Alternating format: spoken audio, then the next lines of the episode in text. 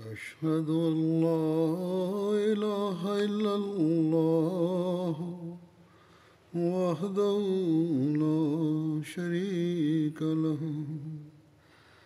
وأشهد أن محمدا عبده ورسوله. أما بعد فأعوذ بالله من الشيطان الرجيم. بسم الله الرحمن الرحيم. الحمد لله رب الحمد لله رب العالمين. الرحمن الرحيم. مالك يوم الدين. إياك نعبد وإياك نستعين. اهدنا الصراط المستقيم. صراط الذين أنعمت عليهم. غير المغضوب عليهم ولا الضالين.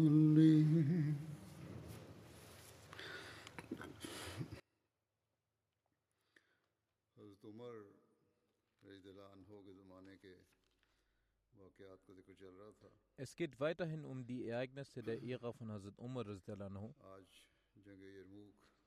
Heute werde ich über die Schlacht von Yarmouk sprechen. Die historische Einordnung der Schlacht von Yarmouk ist gemäß den Überlieferungen umstritten. Es gibt Überlieferungen, die besagen, dass sie im 15. Jahr nach der Hijra stattfand. Andere sagen im 13. Jahr nach der Hijra, vor der Eroberung von Damaskus. Einer anderen Überlieferung zufolge war die erste Schlacht, von deren Sieg Hazrat Umar erfahren hat, die Schlacht von Yarmouk.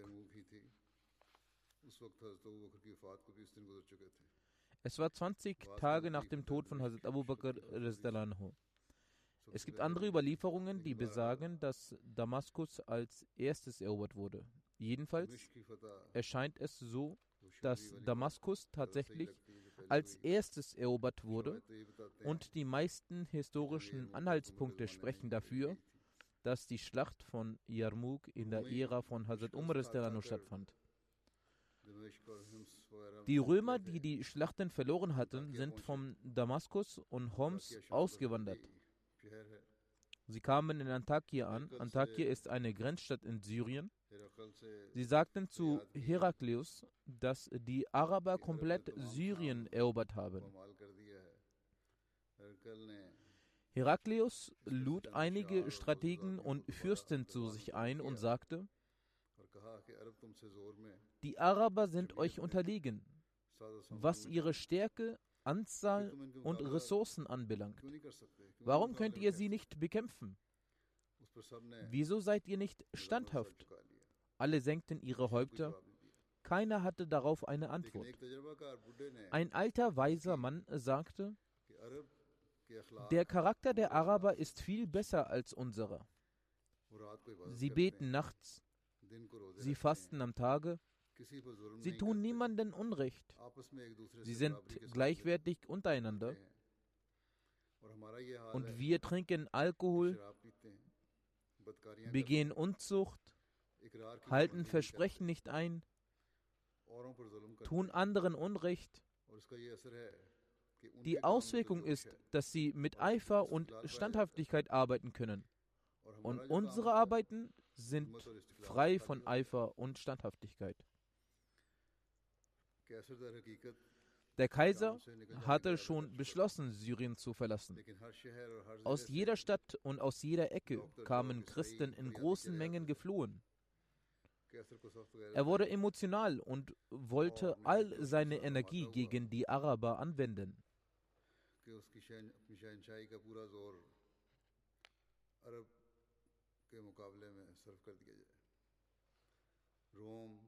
Rom, Konstantinopel, Antinia, Armenien, überall schickte er Boten,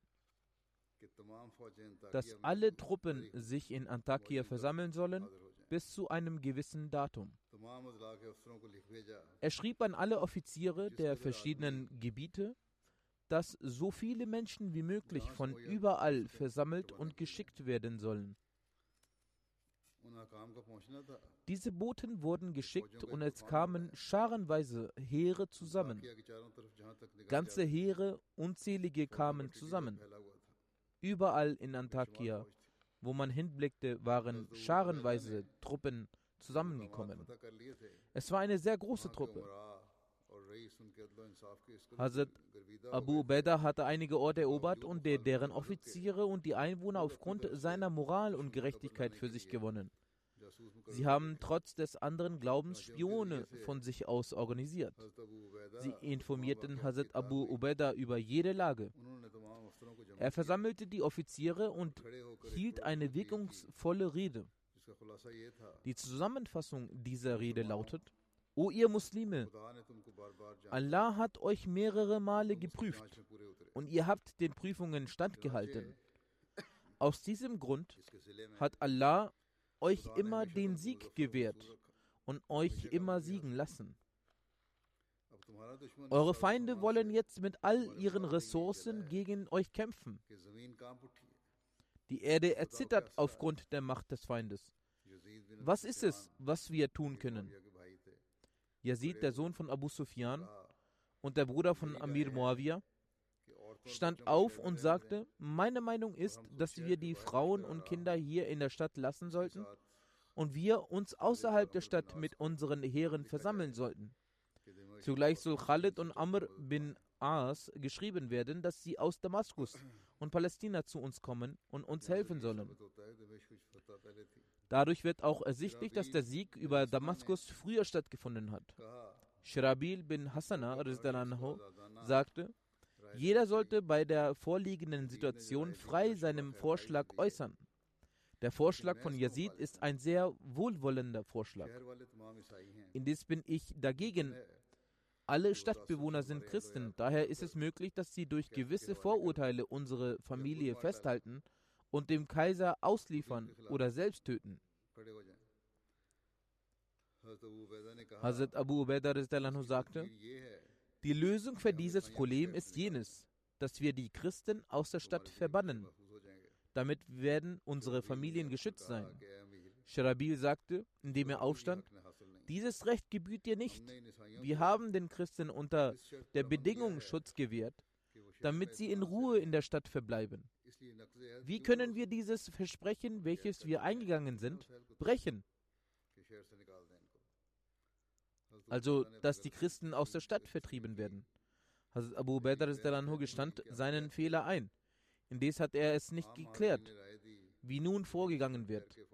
Die allgemeine Meinung der Anwesenden war, dass man in Homs auf weitere militärische Hilfen warten soll. Abu Ubaidah sagte, dass sie dafür nicht genügend Zeit haben. Schlussendlich wurden entschieden, dass man statt nach Homs nach Damaskus gehen soll. Dort ist Khalid und auch die arabische Grenze in der, in der Nähe. Als man sich darauf einigte, rief Hazrat Ubaidah, Abu Ubaidah nur Habib bin Maslama zu sich, der für das Hab und Gut zuständig war und sagte, das Jizya oder Khiraj, welches von den Christen eingesammelt wurde, die Steuer, die erhoben wurde, soll ihnen zurückgegeben werden, denn diese Steuer galt für den Schutz der Menschen, der nicht mehr gewährleistet werden kann. Da wir nun etwas geschwächt sind, ferner soll ihnen gesagt werden, dass wir mit ihnen noch immer die gleiche Beziehung pflegen. Indes werden wir das Jizya zurückgeben, da es für den Schutz gegeben wird, den wir nicht mehr gewährleisten können.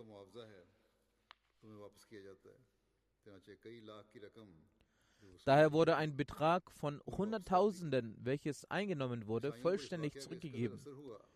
Dies hat einen solchen Eindruck bei den Christen hinterlassen, dass sie weinten und emotionsgeladen sagten, möge Gott euch zurückbringen.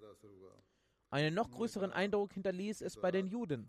Sie sagten, wir schwören bei der Tura, solange wir leben, wird der Kaiser Homs nicht erobern können.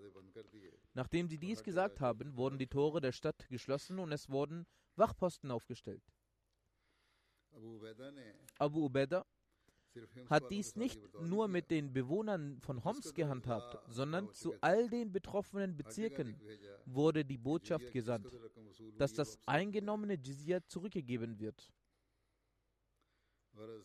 Kurzum, Abu Ubaidah ist nach Damaskus gezogen und hat Hazrat Umar über die Situation informiert. Als Hazrat Umar hörte, dass die Muslime aus Furcht vor den Römern sich in Homs zurückgezogen haben, war er sehr betrübt. Als er jedoch erfuhr, dass die gesamte Armee und die Befehlshaber zusammen dies entschieden hatten, war er beruhigt. Er sagte, dass sicherlich Gott aufgrund seiner Fügung diesen Vorschlag in den Köpfen der Menschen gelegt hat.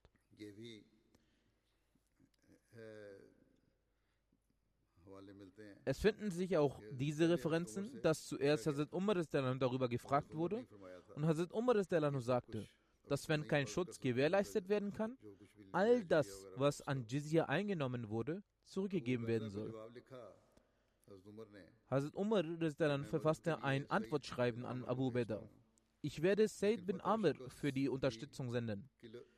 Indes ist der Sieg und die Niederlage nicht mit der großen oder geringen Anzahl der Armee verbunden. Abu Ubaidah versammelte alle Befehlshaber, nachdem er in Damaskus angekommen war, und beratschlagte sich mit ihnen.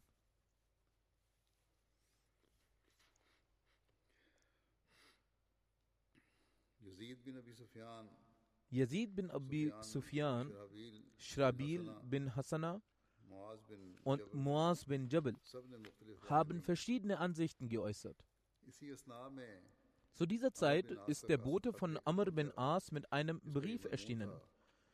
Der Inhalt lautete wie folgt: In den Bezirken von Jordanien hat sich eine Rebellion entwickelt.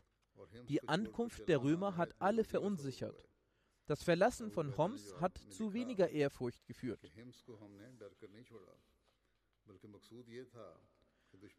Abu Ubaidah antwortete, wir haben Homs nicht aufgrund von Furcht verlassen. Das Ziel ist es, dass der Feind aus seinen geschützten Gebieten herauskommt und die islamischen Heere, die etwas verstreut sind, zusammenkommen. Ebenfalls schrieb er im Brief, du sollst von deinem Platz nicht wegrücken, ich werde dich dort treffen. Am nächsten Tag ist Abu Ubaidah von Damaskus losgezogen und hat an der Grenze zu Jordanien in Yarmouk Halt gemacht. Yarmouk ist ein Tal an der Grenze von Syrien.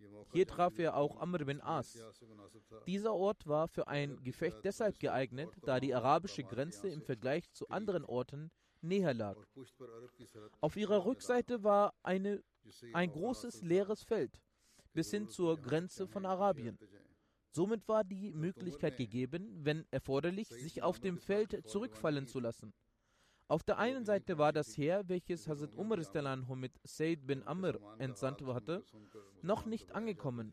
Auf der anderen Seite besorgte die Anzahl und die Ausstattung des römischen Heeres die Muslime. Abu Ubaidah entsandte einen weiteren Boten zu Hazrat Umar. Er schrieb zu Hazrat Umar, die Römer sind sowohl von Landeswegen als auch von Meereswegen eingetroffen.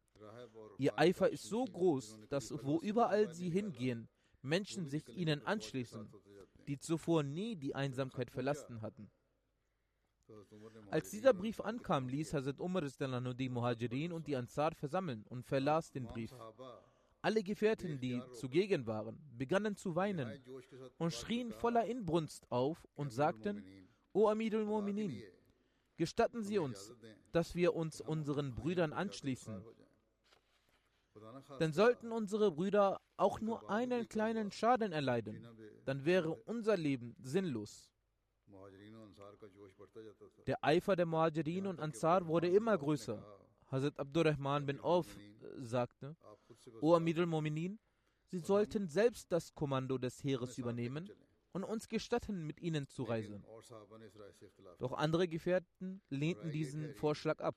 Es wurde vorgeschlagen, dass weitere Hilfstruppen entsandt werden sollen. Hase Umar befragte den Boten, bis wohin der Feind schon vorangeschritten sei. Hase Umar antwortete der, daraufhin antwortete der Bote, dass der Feind drei bis vier Etappen von Yarmouk entfernt sei. Hazrat Umar war äußerst traurig über diese Antwort und sagte, es ist sehr traurig, was kann man nur tun? Wie kann man in dieser kurzen Zeit Hilfe zu ihnen gelangen? Anschließend schrieb er einen Brief an Abu Beda und wies den Boten zusätzlich an, diesen Brief einzeln in den Reihen der Muslime zu verlesen und ihnen seinen Gruß zu überbringen. In dem Brief schrieb er, O Muslime, kämpft voller Tapferkeit und attackiert eure Feinde wie Löwen und teilt ihre Schädel mit Hilfe eurer Schwerter in entzwei. Achtet sie im Vergleich zu euch niederträchtiger als Ameisen. Ihre große Anzahl sollte euch nicht in Angst versetzen. Seid nicht besorgt aufgrund derer, die sich euch noch nicht beigesellt haben. Zufälligerweise kam Said bin, Said bin Amr mit einem äh, tausend Mann starken Heer am selben Tag an. Als der Bote zu Abu Ubaidah kam, hierdurch wurde die Moral der Muslime gestärkt und sie begannen voller Beharrlichkeit mit den Vorbereitungen für den Krieg. Muaz bin Jabal, der ein sehr angesehener Gefährte war, wurde als Heerführer für den rechten Flügel bestimmt. Qabis bin Ashiam wurde als Heerführer für den linken Flügel bestimmt. Hashim bin Utbah wurde das Kommando über die Infanterie übergeben. Anschließend wurde das Heer in vier Einheiten geteilt. Eine Einheit davon behielt er bei sich, die restlichen wurden unter der Führung von Barkes bin Huwera, Mesra bin Masruch und Amr bin Tufel gegeben. Diese drei waren in ganz Arabien für ihren Mut bekannt und wurden daher Farisul Arab genannt. Die Römer waren mit einer sehr guten Kriegsausstattung losgezogen. Ihre Anzahl war größer als 200.000. Sie hatten 24 Einheiten und vor jeder dieser Einheiten liefen ihre religiösen Führer mit Kreuzen in den Händen. Die Heere standen sich gegenüber. Ein Batrik, so nennt man die religiösen Führer der Christen, verließ seine Einheit und kam hervor und sagte, ich möchte alleine kämpfen. Mesra bin Masruch schritt mit seinem Pferd hervor, doch da Harif noch jung und körperlich stark war, hielt Khalid bin Nesra auf und schaute in die Richtung von Barkes bin Huvera. Dieser schritt vor und stürzte sich so auf Batrik, dass dieser nicht einmal seine, seine, seine Waffen ziehen konnte. Das Schwert von Barkes durchschlug ihn Daraufhin fiel Batrik von seinem Pferd. Die Takbir von Seiten der Muslime ertönte. Khalid sagte, dass es gute Anzeichen sind und wenn Gott will, wir siegreich sein werden.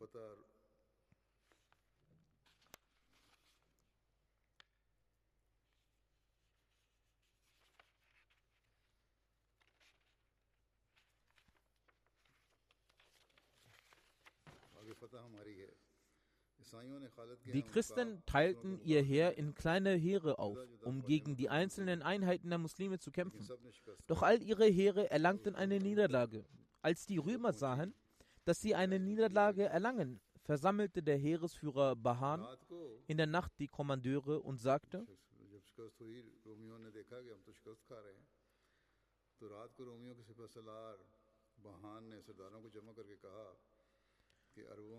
die Araber sind in den Geschmack des Reichtums von Syrien gekommen. Es wäre angemessener, dass wir in ihnen die Gier für Gold und Reichtum wecken und sie von hier ablenken, anstatt mit ihnen zu kämpfen. Alle stimmten dieser Meinung zu. Am nächsten Tag schickten sie einen Botschafter zu Abu Beda und baten, dass er einen Fürsten zu ihnen schicken soll. Wir wollen mit ihm über Versöhnung sprechen. Abu Beda entschied sich für Khalid. Als der Botschafter namens George mit der Nachricht kam, in Urdu haben die Biografen George geschrieben, aber in arabischen Büchern wird er als Jarja erwähnt. Das wollte ich für die arabischen Linguisten gesagt haben. Als er ankam, war es schon abends und nach kurzer Zeit brach das Maghrib-Gebet an. Die Muslime riefen motiviert und munter das Allahu Akbar aus und reihten sich auf und beginn, begannen mit einer Versunkenheit, Ruhe und Disziplin, Aufrichtigkeit und Aufwühlung das Gebet zu verrichten. Der Botschafter beobachtete sie in einem Zustand des Erstaunens und Verwunderung. Als das Gebet beendet war, stellte er einige Fragen an Abu Beda. Darunter lautet eine Frage, was denkt ihr über Jesus? Friede sei auf ihm. Abu Beda zitierte Verse, Verse aus dem Heiligen Koran über Jesus, in denen es heißt, Wahrlich, Jesus ist vor Allah wie Adam. Er erschuf ihn aus Erde, dann sprach er zu ihm. إلا الحق إنما المسيح عيسى ابن مريم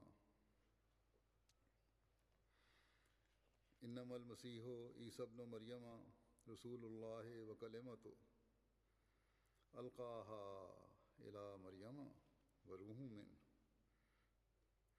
فعامن و بلّہ و رسول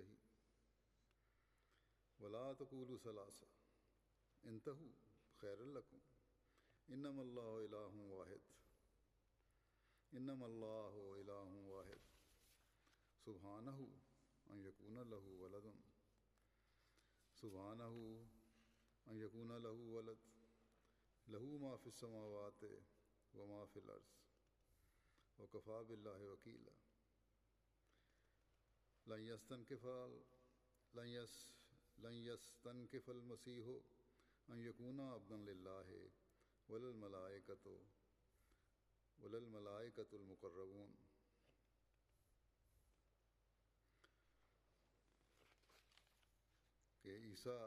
Wahrlich, Jesus ist vor Allah wie Adam. Er erschuf ihn aus Erde, dann sprach er zu ihm, sei und er war. O Volk der Schrift, übertreibt nicht in eurem Glauben und saget von Allah nichts als die Wahrheit. Der Messias, Jesus, Sohn der Maria, war nur ein Gesandter Allahs und eine frohe Botschaft von ihm, die er niedersandte zu Maria und eine Gnade von ihm. Glaubet also an Allah und seine Gesandten und saget nicht, drei, Lasset ab, das ist besser für euch. Allah ist nur ein einiger Gott. Fern ist es von seiner Heiligkeit, dass er einen Sohn haben sollte. Sein ist, was in den Himmeln und was auf Erden ist. Und Allah genügt als Beschützer. Weder der Messias noch die gottnahen Engel werden es je verschmähen, Diener Allahs zu sein.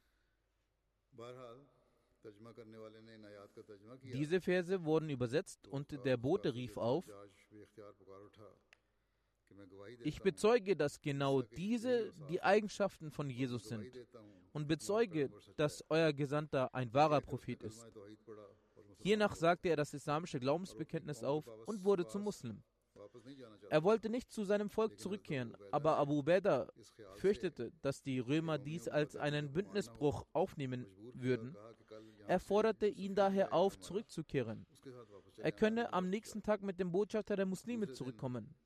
Am nächsten Tag begab sich Hazrat Khalid zu den Römern. Um ihre Macht zu demonstrieren, hatten die Römer an beiden Seiten der Straße Soldaten aufgestellt.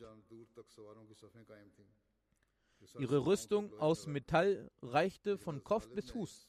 Aber Hazrat Khalid sah sie mit solch einer Gelassenheit an, als würde ein Löwe eine Herde von Schafen zerfleischen. Er erreichte das Zelt von Bahan. Bahan empfang ihn respektvoll und gab ihm einen Sitzplatz neben sich. Durch den Übersetzer fingen sie ein Gespräch an. Nach einem kurzen Gespräch fing Bahan an, eine Rede zu halten. Nach der Huldigung von Jesus erwähnte er den römischen Kaiser und sagte voller Trotz, unser Kaiser ist der allergrößte Kaiser. Der Übersetzer hatte diese Wörter noch nicht zu Ende übersetzt, als Bahan von Khalid unterbrochen wurde. Khalid sagte, sicherlich ist euer König solcher Art, aber wir haben eine Person zu unserem Führer gewählt, den wir sofort absetzen würden, wenn er auch nur für einen Augenblick an seine eigene Herrschaft denken würde. Bahan führte seine Rede fort und erwähnte deren Besitzer und Vermögen und sagte, O Araber, ihr habt euch in unserem Land niedergelassen. Wir haben eure Männer stets freundschaftlich behandelt. Wir dachten, ihr würdet dankbar hierüber sein. Aber dem entgegen versucht ihr uns aus unserem Land zu verdrängen. Wisst ihr denn nicht, dass dies auch viele Völker vor euch versucht haben? Aber niemand von ihnen Erfolg hatte?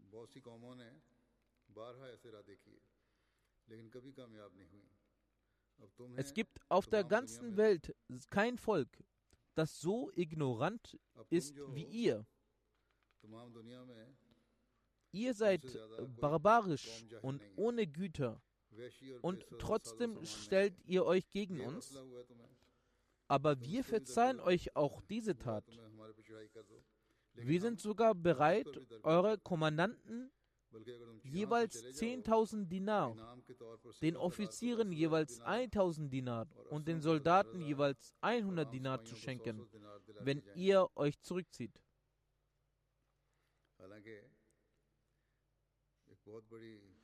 Das sagte er, obwohl sie selbst eine große Armee gegen die Muslime aufgestellt hatten. Aber als sie sahen, wie schwer es ist, gegen die Muslime zu gewinnen, fingen sie an, diese Angebote zu unterbreiten. Als Bahan seine Rede beendet hatte, stand Hazrat Khalid auf und sagte nach der Lobpreisung Gottes, ohne Zweifel, ihr seid sehr vermögensreich und machtvoll. Wir haben auch nicht vergessen, wie ihr die Araber behandelt habt. Aber dies war keine Gefälligkeit von euch. Vielmehr wolltet, wolltet ihr damit eure Religion verbreiten. Dies führte dazu, dass diese Araber zu Christen wurden und heute kämpfen sie an eurer Seite gegen uns. Es ist wahr, dass wir verarmt, mittellos und Beduinen waren. Wir waren solche Barbaren, dass die Starken unter uns die Armen zerquetschten. Unsere Völker führten untereinander Kriege. Aber Gott war gnädig mit uns und schickte uns einen Gesandten, der aus unserer Nation stammte. Er war der gutmütigste Mensch unter uns mit einer reinen Seele. Er lehrte uns die Einheit Gottes. Gott besitzt weder eine Frau noch Kinder. Er ist der Einzige. Unser Prophet wies uns auch an, diese Lehre der ganzen Welt zu präsentieren. Wer diese Lehre akzeptiert, ist ein Muslim und gehört zu unseren Brüdern. Wer diese Lehre zwar nicht akzeptiert, aber seine Steuern zahlt, den werden wir beschützen. Wer aber beides ablehnt, den werden wir bekämpfen. Wenn sie nicht glauben und bereit sind zu kämpfen, so sind wir es auch. Bahan holte tief Luft, als er von der Steuer hörte. Er zeigte auf seinen Soldaten und sagte, sie werden sterben, aber niemals die Steuer zahlen. Wir zahlen keine Steuern, sondern nehmen diese ein. Letztendlich kamen beide Parteien zu keinem Entschluss und Khalid kehrte zurück. Nun wurde die Vorbereitung für diesen letzten Krieg getroffen. Danach hatten wir die Römer keinen festen Halt mehr bekommen. Nachdem Hazrat Khalid gekommen war, hatte Bahan die Oberhäupter versammelt und sagte, habt ihr denn gehört, dass es die Behauptung der Araber ist, dass solange ihr nicht äh, zu ihrem Volk werdet, könnt ihr vor ihrem Angriff nicht sicher sein. Seid ihr einverstanden damit, ihre Sklaven zu sein? Die Offiziere antworteten, lieber sterben wir, aber diese Demütigung können wir nicht ertragen. Es graute der Morgen und die ähm, Römer gingen eifrig bewaffnet hinaus, dass sogar die Muslime verwundert waren. Also Khalid hatte dies gesehen und er hatte entgegen der bekannten Regeln der Araber das Heer auf neue Art aufgestellt. Als Hazrat Khalid gesehen hatte, dass sie mit solch einem Eifer und bewaffnet hinausgekommen sind, hat er gegen die eigentliche Kriegsführung der Araber die Armee auf eine neue Weise vorne aufgestellt. Und die Armee, die 30.000 bis 40.000 war, so hat er daraus 36 Teile gemacht. Er hat vorne und hinten die Reihen mit einer großen Disziplin angeordnet. Die Bitte übergab er Abu Beda. Auf der rechten Seite waren Amr bin al-As und Shrabil ernannte, wo, ernannt wurden. Die linke Seite war unter der Leitung von Yazid bin Abu Sufyan. Außerdem wurde in jeder Reihe ein Offizier ernannt. Es wurden die ausgewählt, die im Kämpfen begabt waren und mutig waren.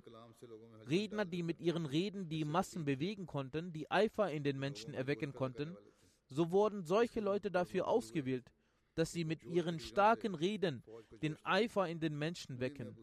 So war auch Abu Sufyan einer von diesen, der vor der Armee die folgenden Worte sprach. Bei Allah, ihr seid die Beschützer der Araber und die Helfer des Islam. Und jene sind die Beschützer Roms und die Helfer des Unglaubens. O Allah, dieser Tag ist einer von den deinen Tagen O Allah, sende deine Hilfe über deine Diener herab. Amr bin al-As sagte, O ihr Menschen, schlagt eure Blicke zu Boden und setzt euch auf die Knie und haltet eure Speere bereit und fertigt euch in euren Stellen. festigt euch in euren Stellen. Wenn der Feind euch angreift, so lasst ihnen Zeit, bis wenn sie in die Reichweite eures Speeres kommen. So stürzt euch wie Löwen auf sie. Bei jenem Gott, der sich über die Rechtschaffenheit erfreut und diese belohnt, und der über die Lüge wütend wird und dafür straft und für die Wohltat belohnt, belohnt Sicherlich habe ich diese Nachricht erhalten, dass die Muslime Tal nach Tal und Burg nach Burg erobern und über dieses Land obsiegen werden. So soll die Einheit dieser Menschen und ihre Anzahl euch nicht Furcht einflößen. Wenn ihr standhaft kämpft, so werden diese Menschen wie die Küken von einem Vogel Angst bekommen und davonlaufen. Die Anzahl des muslimischen Heeres, auch wenn diese geringer war, also es waren nicht mehr Leute als 30 bis 35.000, aber sie wurden von allen Arabern auserwählt. Besonders von jenen Älteren, die das gesegnete Gesicht des heiligen Propheten sallam, gesehen hatten, waren nur 1000. 100 Ältere waren jene, die in der Schlacht von Badr mit den heiligen Propheten sallam, waren. Von den berühmten Stämmen Arabiens waren 10.000 alleine nur von dem Stamme Asad. Eine große Anzahl aus Hemia war da. Es waren die berühmten mutigen Kämpfer aus Hamdan, Cholan, Yazam und weitere Orte da. Diese Schlacht hat auch eine Besonderheit, dass auch Frauen dabei waren. Und sie haben sehr mutig gekämpft. Die Mutter von Amir Muawiyah, die Frau von Abu Sufyan, Hind, die später den Islam angenommen hatte, rief immer, wenn sie angriff, tötet die Unbeschnittenen, also die Ungläubigen, mit euren Schwertern. So hat auch die Tochter von Abu Sufyan und auch die Schwester von Amir Muawiyah, Javadiya, gemeinsam mit einer Gruppe und ihrem Mann das römische Heer angegriffen. Und sie wurde in einem harten Kampf getötet. Migdad, der eine sehr schöne Stimme hatte, hatte vor, den, vor dem Heer die Surah Al-Anfal, in der zum Dschihad ermutigt wurde, rezitiert. Der Eifer der Römer sah wie folgt aus. 30.000 Mann hatten ihre Füße angekettet, damit man auch nicht an das Zurückweichen denkt. Sie haben sich aneinander gebunden, auch die Füße.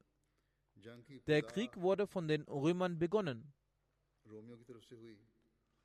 Eine Armee von 200.000 stieß nach vorne. Tausende Prediger und Bischöfe hatten das Kreuz in der Hand und gingen nach vorne. Und sie riefen immer wieder den Namen von Hazrat Jesus aus. Eine Person sagte, als sie dies sah, Allah ist der Größte, wie groß ist doch die Armee? Hazrat Khalid sagte im Eifer, gib Ruhe. Bei Allah wären die Hufen meines Pferdes stärker gewesen, hätte ich gesagt, dass die Christen ihre Armee um das Doppelte vermehren sollten. So haben die Christen mit voller Kraft angegriffen und sie schossen Pfeile und kamen weiter voran. Die Muslime blieben lange standhaft, aber der Angriff war so stark, dass die rechte Seite der Muslime abgebrochen ist und separiert wurde. Ein Teil der Muslime war dadurch gezwungen, sich um sich vom Heer zu trennen. Besiegt stießen sie immer weiter zurück, bis sie die Zelte der muslimischen Frauen zu, äh, erreichten. Der Zustand der Muslime machten die muslimischen Frauen wütend. Sie rissen die Holzgerüste der Zelte ab und drohten den muslimischen Kriegern, dass sie damit ihre Köpfe aufreißen werden, sollten sie noch weiter vom Kampf zurückgehen.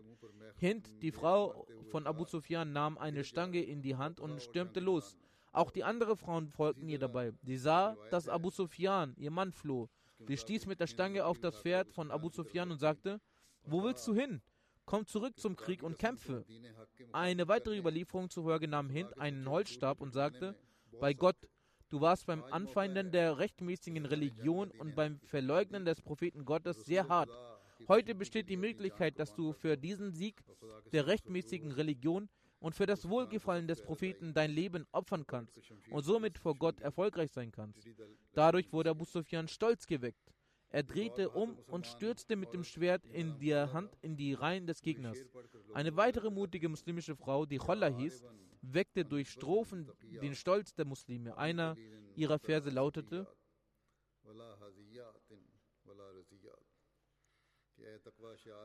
O, die ihr vor den gottesfürchtigen Muslimas rennt, alsbald werdet ihr sie als Gefangene sehen.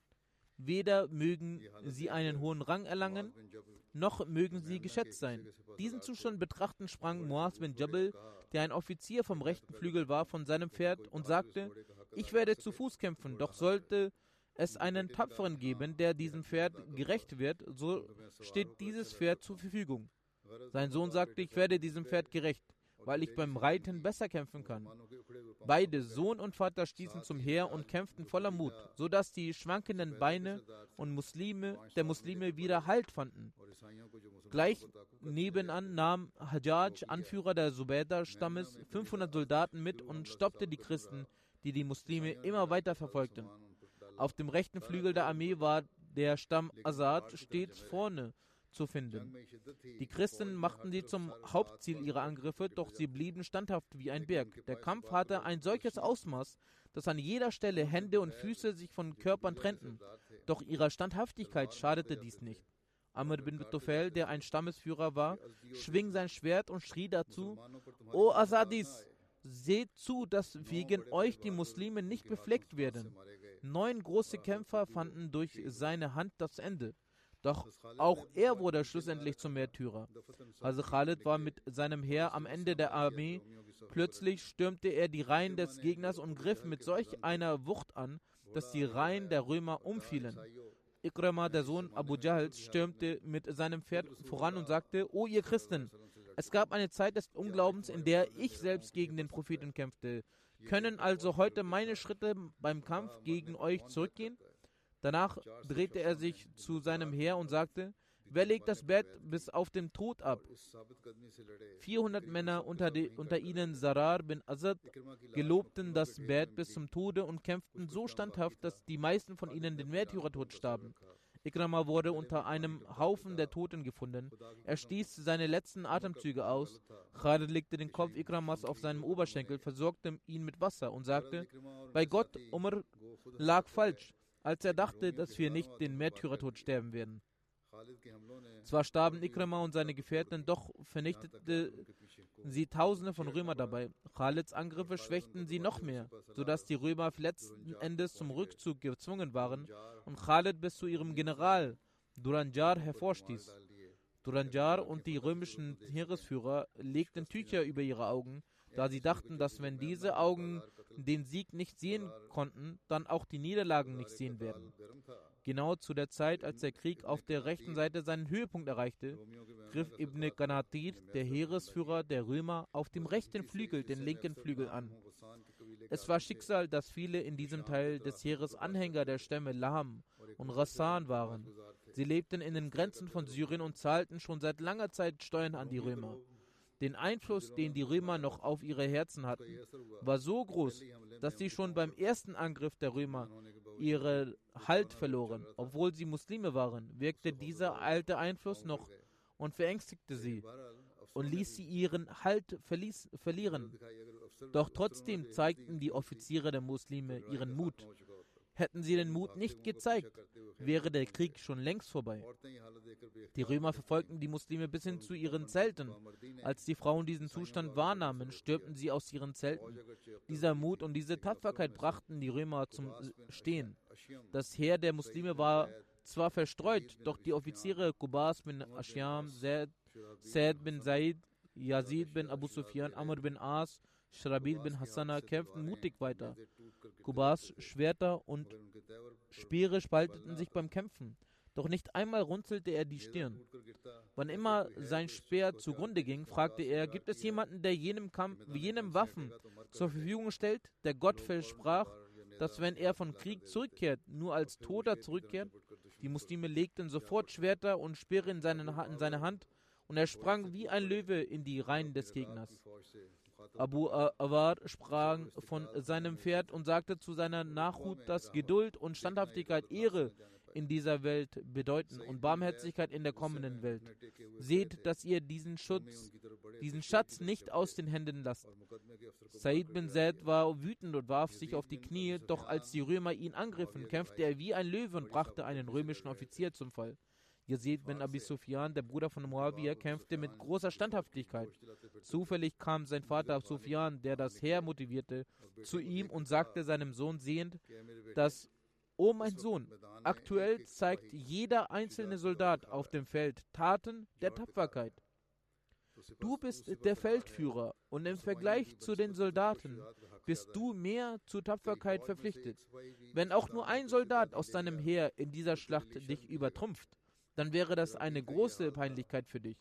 Stabil ging es so, dass die Römer ihn von allen Seiten umzingelt hatten und er stand wie ein Berg in der Mitte und rezitierte den Vers des Heiligen Koran. إن الله اشترى من المؤمنين أنفسهم وأموالهم بأن لهم الجنة يقاتلون في سبيل الله فيقتلون ويقتلون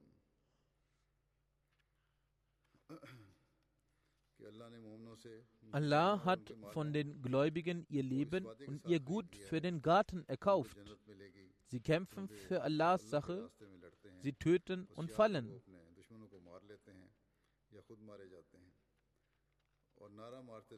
Und er skandierte, dass wo sind jene, die mit Gott verhandeln und Gott zu Nachbarn machen?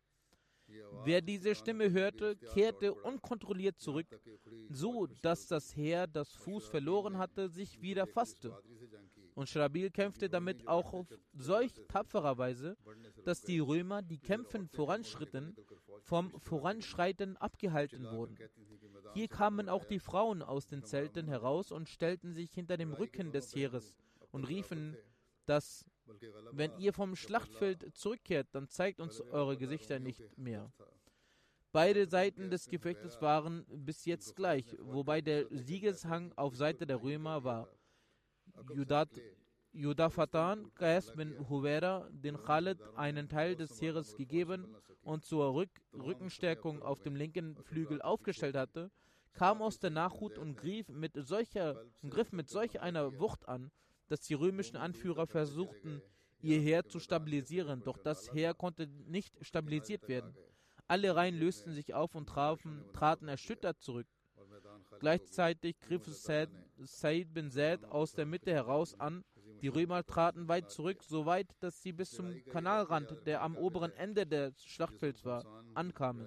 In kurzer Zeit, kürzester Zeit füllten ihre Leichen den Kanal und das Feld war frei. So zeichnete Allah der Allmächtige die Muslime in diesen schweren Schlacht mit einem großartigen Sieg aus. Von dieser Schlacht ist ein Ereignis sehr erinnerungswürdig. Als die Schlacht von Ramsan stattfand, schlug jemand mit dem Schwert auf dem Fuß von Gabas bin Gas, der ein tapferer Soldat war und mit großem Kühnheit kämpfte und so sein Fuß durchtrennt wurde. Gabas bemerkte dies nicht mal. Als er nach einer kurzen Zeit zu besinnen kam, schaute er, was mit seinem Fuß passiert ist. Als ihm der Gedanke kam, zu schauen, wo der Fuß ist, erst dann bemerkte er, dass der Fuß fehlt. Die Leute seines Stammes haben mit Stolz auf diese Begebenheit zurückgeblickt. Über die Zahlen, wie viele der römischen Männer getötet wurden, gibt es Unterschiede.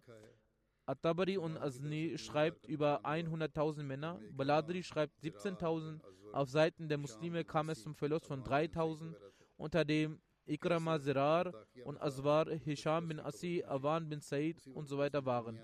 Der Kaiser war in Antakya, als er von der Niederlage erfuhr. Sofort bereitete er äh, sich auf Konstantinopel vor. Gehend drehte er sich in Richtung Syrien und sagte: Leb wohl, O Syrien. Abu Ubaidah schrieb Hazrat Umar den Brief über die frohe Kunde des Sieges und schickte eine kleine Botendelegation, unter denen auch Josefa bin Yaman war. Also Umar hatte in Warten nach einer Nachricht über Yarmouk seit einigen Tagen nicht geschlafen. Als ihn die Nachricht des Sieges erreichte, fiel er sofort in die Niederwerfung und dankte Allah. Für Yarmouk musste das muslimische Heer vorerst Homs verlassen. Daraufhin wurde das von den Leuten eingenommene Jizya zurückgegeben.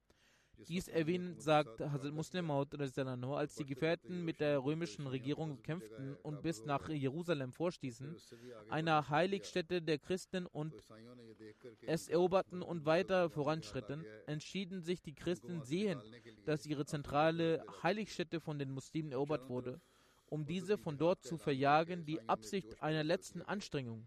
Durch die Verkündigung, Verkündung eines religiösen Kampfs auf allen Seiten wurde ein religiöser Eifer unter den Muslimen geweckt. Es wurde ein sehr großer Heer erstellt und zum Angriff auf das muslimische Heer vorbereitet. Ihren großen Angriff sehend entschlossen sich die Muslime, die im Vergleich zu ihnen eine sehr geringe Anzahl waren, vorübergehend zurückzutreten. Und der islamische Feldherr schrieb Hazrat Umar dass der Feind in einer solchen großen Anzahl ist und unsere Anzahl ist so gering, dass dessen Bekämpfung die Vernichtung dieses Heeres zur Folge hätte. Deshalb, wenn sie es erlauben, dass dann würde das muslimische Heer zur Geradestellung der kriegerischen Reihen und zur Verkleinerung des Schlachtfeldes sich zurückziehen, damit alle Heere für einen zum Kampf vereint werden können. Und gleichzeitig schrieb er auch, dass wir von den Gebieten, die wir bereits erobert haben, Steuern von den Leuten eingezogen haben. Wenn sie uns erlauben, diese Gebiete zu verlassen, dann weisen sie uns an, was mit dieser Steuer zu tun ist. Also Umar Danano antwortete, dass das Zurücktreten, um das Schlachtfeld zu verkleinern und die muslimische Streitkraft zu vereinen, spricht nicht gegen die islamische Lehre.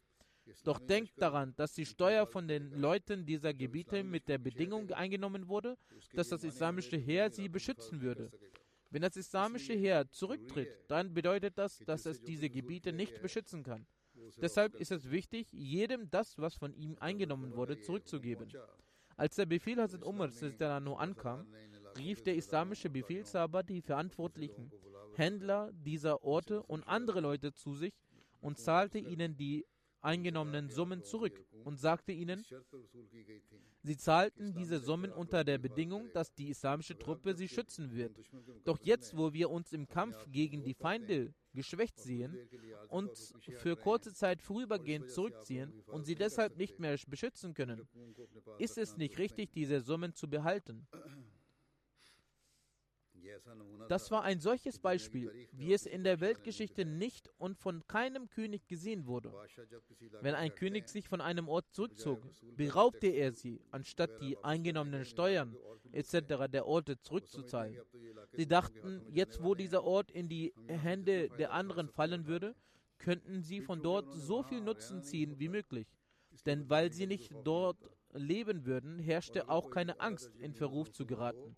Und wenn es eine organisierte Regierung höchsten Ranges gibt, zieht es höchstens im Stillen ihren Armeen zurück und verhindert übermäßiges Plündern.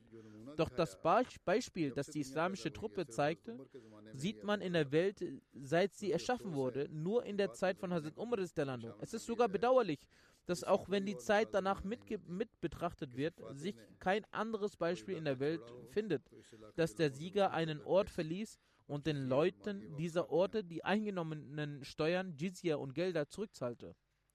Dies hatte einen solchen Eindruck auf die Christen, dass sie, so, obwohl ihre Glaubensgenossen auf dem Vormarsch waren, die Angreifer Generäle, Oberste und Offiziere aus ihrem eigenen Volk umfasste. Die Soldaten ihre eigenen Verwandten waren und obwohl dieser Krieg für Christen zu einem Glaubenskrieg gemacht wurde und obwohl die religiöse Zentrale, die ihrem Besitz entnommen und in die Hände der Muslime geraten war und nun von, der, äh, von ihrer Befreiung geträumt wurde, traten christliche Männer und Frauen aus ihren Häusern und weinten und beteten, dass die Muslime zurückkehren. Also Muslim Anhu war ein Experte der Geschichte.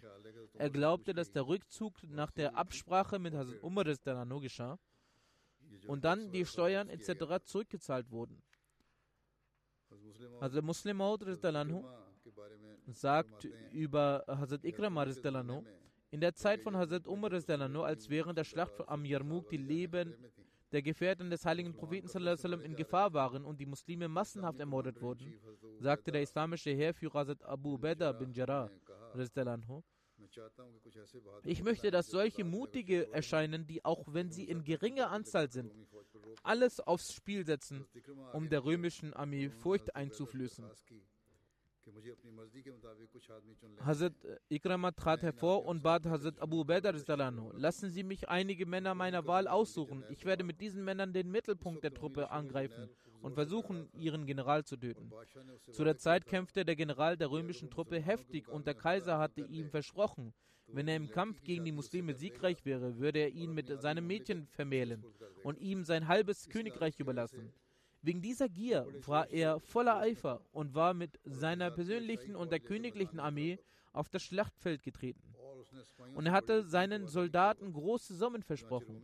Daher kämpften auch die römischen Soldaten mit Leib und Seele. Als die römische Truppe die Muslime angriff, stand der General im Mittelpunkt der Truppe. Hazrat Ikrama griff den Mittelpunkt der Truppe mit 400 Männern an und einer seiner Begleiter griff diesen General an und stieß ihn nieder. Die gegnerische Truppe hatte hunderttausende Männer und es waren nur 400 Muslime. Deshalb war der Kampf nicht einfach. Sie töteten zwar den General und durch seinen Tod geriet die Truppe durcheinander, aber die Feinde stürzten sich auf diese Männer und außer ein paar Leuten wurden alle gemartert. Aus diesen Männern waren zwölf schwer verletzt. Als die muslimische Truppen siegten, begann die Suche nach diesen Leuten. Unter diesen zwölf Verletzten war auch Hazrat Ikram Ein muslimischer Soldat kam zu ihm. Sein Zustand war schlecht. Er, fragt, er sagte, ich habe ein Trinkgefäß bei mir. Trink etwas Wasser. Er kehrte sein Gesicht weg und sah, dass der Sohn Fazl von Hazrat Abbas in der Nähe lag. Er war auch sehr verletzt. Ikrama nur sagte, meine Ehre kann es nicht ertragen, dass die Leute, die den heiligen Propheten sallam, in der Zeit halfen, in der ich sein verheben, vehementer Gegner war, sie und ihre Nachkommen des Durstes sterben und ich nach dem Trinken des Wassers lebe. Gib zuerst ihnen Wasser, wenn etwas übrig bleibt, bringt es mir. Also ging der Muslime zu Fazl. Er zeigte auf den nächsten Verletzten und sagte, er solle ihm das Wasser geben, er sei berechtigter als er selbst. Er ging zu diesem Verletzten und er zeigte auf den nächsten Verletzten und sagte, er sei berechtigter als er selbst. Er solle ihm zuerst Wasser geben. So schickte ihn jeder Soldat, zu dem er ging, zum nächsten und keiner trank das Wasser. Als er bei dem verletzten Verletzten ankam, war er bereits verstorben. Als er zu Ikrama zurückkehrte, war er auch verstorben. Ebenso geschah es mit den anderen Verletzten. Jeder, der zu dem er ging, war verstorben. Das war also das Ergebnis dieses Krieges. So gewährte Allah der Allmächtige ihnen den Sieg. Jedenfalls wird diese Erwähnung noch weitergehen, inshallah.